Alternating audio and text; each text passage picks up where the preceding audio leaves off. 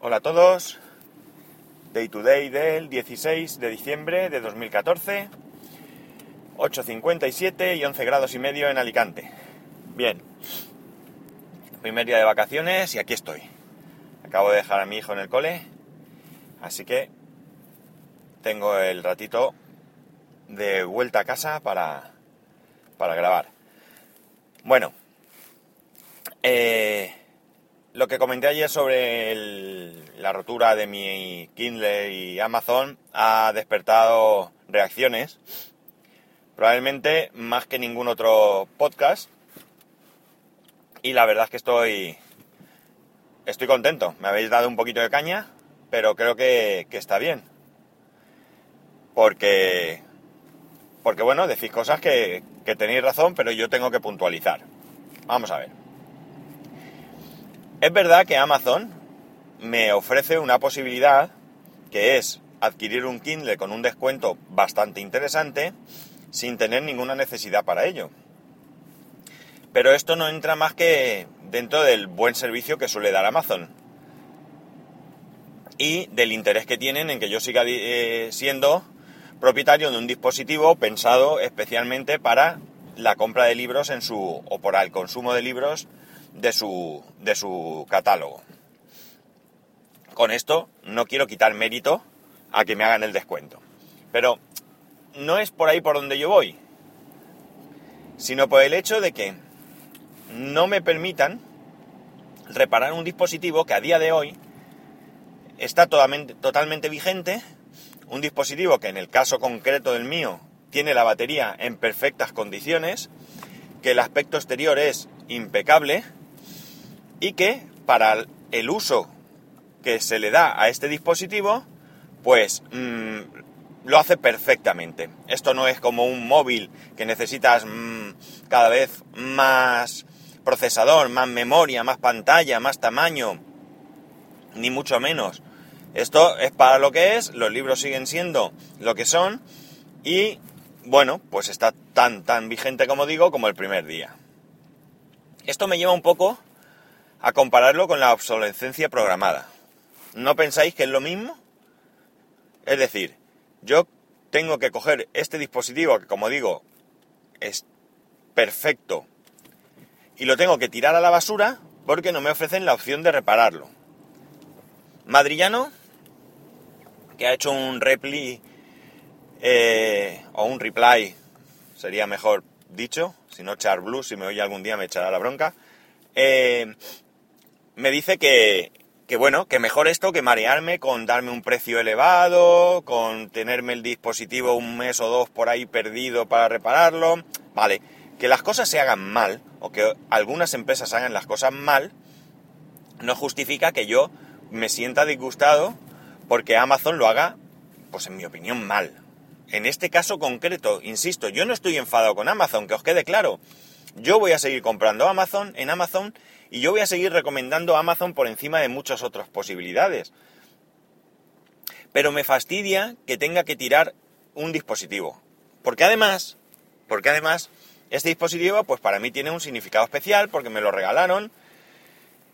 Y bueno, pues, pues yo para estas cosas de los regalos soy quizás un poco sentimentaloide. Eh, yo soy incapaz de cambiar un regalo porque no me guste. O sea, yo si me hacen un regalo y no me viene bien, si es ropa y no me viene bien, pues voy y lo cambio por otra talla, pero del mismo, del mismo exactamente artículo. A no ser que ya no haya y entonces me vea en la obligación de coger otra cosa. Pero yo no soy incapaz de cambiar un, regalo simplemente porque, porque no me guste. La cosa es que, eh, y diréis que, perdonar eh, este corte, pero diréis que soy tonto porque mm, prefiero quedarme con algo que no me gusta antes que cambiarlo. Pues sí, probablemente soy tonto, pero es que creo que cuando alguien hace un regalo, lo hace con, con cariño, con interés y yo qué sé. Pero en fin, me estoy desviando del tema. Entonces, vuelvo a insistir, yo no estoy para nada disgustado con Amazon. Enfadado con Amazon, sí que estoy disgustado. Sí, esa es la mejor, la mejor mm, sensación. Estoy quizás triste por verme la obligación de tirar este dispositivo. Eh, no me he tomado nota, como voy conduciendo no lo puedo mirar, de las personas que me habéis mandado algún, algún mensaje. Eh, y entonces pues me vais a perdonar. Eh, Pero... mm, a ver, que se me ha ido la pinza. Soy la, soy la pera, macho. Eh, ¿Por qué decía esto? Pues bueno, no me acuerdo. El caso es que... eh, ah, sí, sí, sí, joder, lo siento, ¿eh? Eh, eh, este usuario, este oyente que me escribía, pues me comentaba que si yo recordaba mm, mm, la época en que se reparaban los televisores. Y es cierto, yo lo recuerdo. Recuerdo haber reparado televisores, haber reparado monitores. eh, ahora tú tienes un monitor TFT, se te estropea y lo tiras a la basura. Si es que uno nuevo vale 60 euros. pues bien, esto para mí, insisto, es obsolescencia programada. Está pensado para que lo tiremos. ¿Por qué? Porque tú lo llevas al taller y entre la pieza, que puede no ser cara, pero la mano de obra, que evidentemente pues es un esfuerzo, pues casi casi nos plantamos en que comprando uno nuevo eh, tenemos un, un año de garantía, o dos, perdón, dos años de garantía y demás. Mira, precisamente ayer fui a buscar el cablecito este famoso que os comenté que me faltaba para los auriculares a una tienda y había una, una familia allí, un matrimonio con una, con una chica, que estaban comprando una impresora, una impresora de tinta. Y bueno, pues se ve que se les había estropeado la suya, etcétera, etcétera. Y en un momento dado, el, el vendedor le estaba comentando que tenía dos años de garantía, más uno adicional si se registraban en la web. Y esta gente le preguntaba que si esto se reparaba, si se estropeaba fuera de garantía, etcétera, etcétera.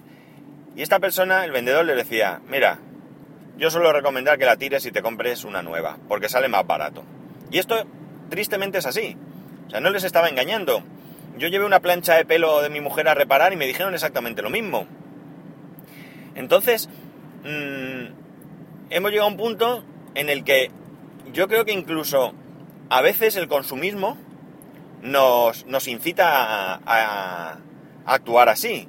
Se me rompe la televisión, me van a cobrar 100 euros por repararla. Si es que por un poco más, por 300 o 200 y pico euros, tengo una igual. Pero es que ya que estoy, pues me la voy a comprar más grande, me la voy a comprar 3D, me la voy a comprar con una mano que me rasque la espalda cuando me pica. Yo que sé, no me hace falta, pero bueno, ya que se me ha roto, joder, si es que hasta he tenido suerte de que se me rompa la tele para comprarme una nueva. Esto, lamentablemente, es así. Y yo soy parte también del problema. Mm, ayer mismo, en esta misma tienda, pregunté por el cable y compré una, un kit de estos que hay para eh, adaptadores de tarjetas SIM, de micro SIM, mini SIM, todo esto. Eh, no lo necesito absolutamente para nada. Para nada, ¿eh? O sea, de verdad, no lo necesito, pero para nada. Pero es que valía un euro. Por un euro, bah, me lo compro. Y si a lo mejor me hace falta un día. Pues esto, señores, es consumismo. Puro y duro. No tiene más. En fin. Quiero que quede claro cuál es mi postura ante esta situación. Es decir, mmm, a mí lo que me entristece no es otra cosa que el hecho de no poder reparar un dispositivo, pues al que le tengo, si es que se puede llamar así, un cierto afecto. Un dispositivo que para mí es válido. Y que me obligan a hacer un gasto que realmente no tendría por qué hacer. Ayer lo comenté, si por 40 dólares tengo la pantalla, que me la puedo cambiar yo mismo, tengo la suerte de que yo pues puedo hacerlo, entonces eh, no tengo ninguna necesidad de gastarme 60 o 70. Porque, entre otras cosas, estamos hablando, en, si hablamos de euros o de dólares, me da igual. 39 dólares valía la pantalla, 79 dólares me cuesta el Kindle más barato que me ofrecen. Pues es el doble, es el doble. En, aun teniendo ese dinero, yo casi puedo coger esa diferencia de precio, la meto en un sobrecito y ya tengo parte, pues prácticamente casi la mitad de lo que me cuesta el podcast studio, que me hace ilusión, eso sí me hace ilusión, gastarme el dinero. Entonces, pues, eso es lo que a mí me, realmente me, me fastidia.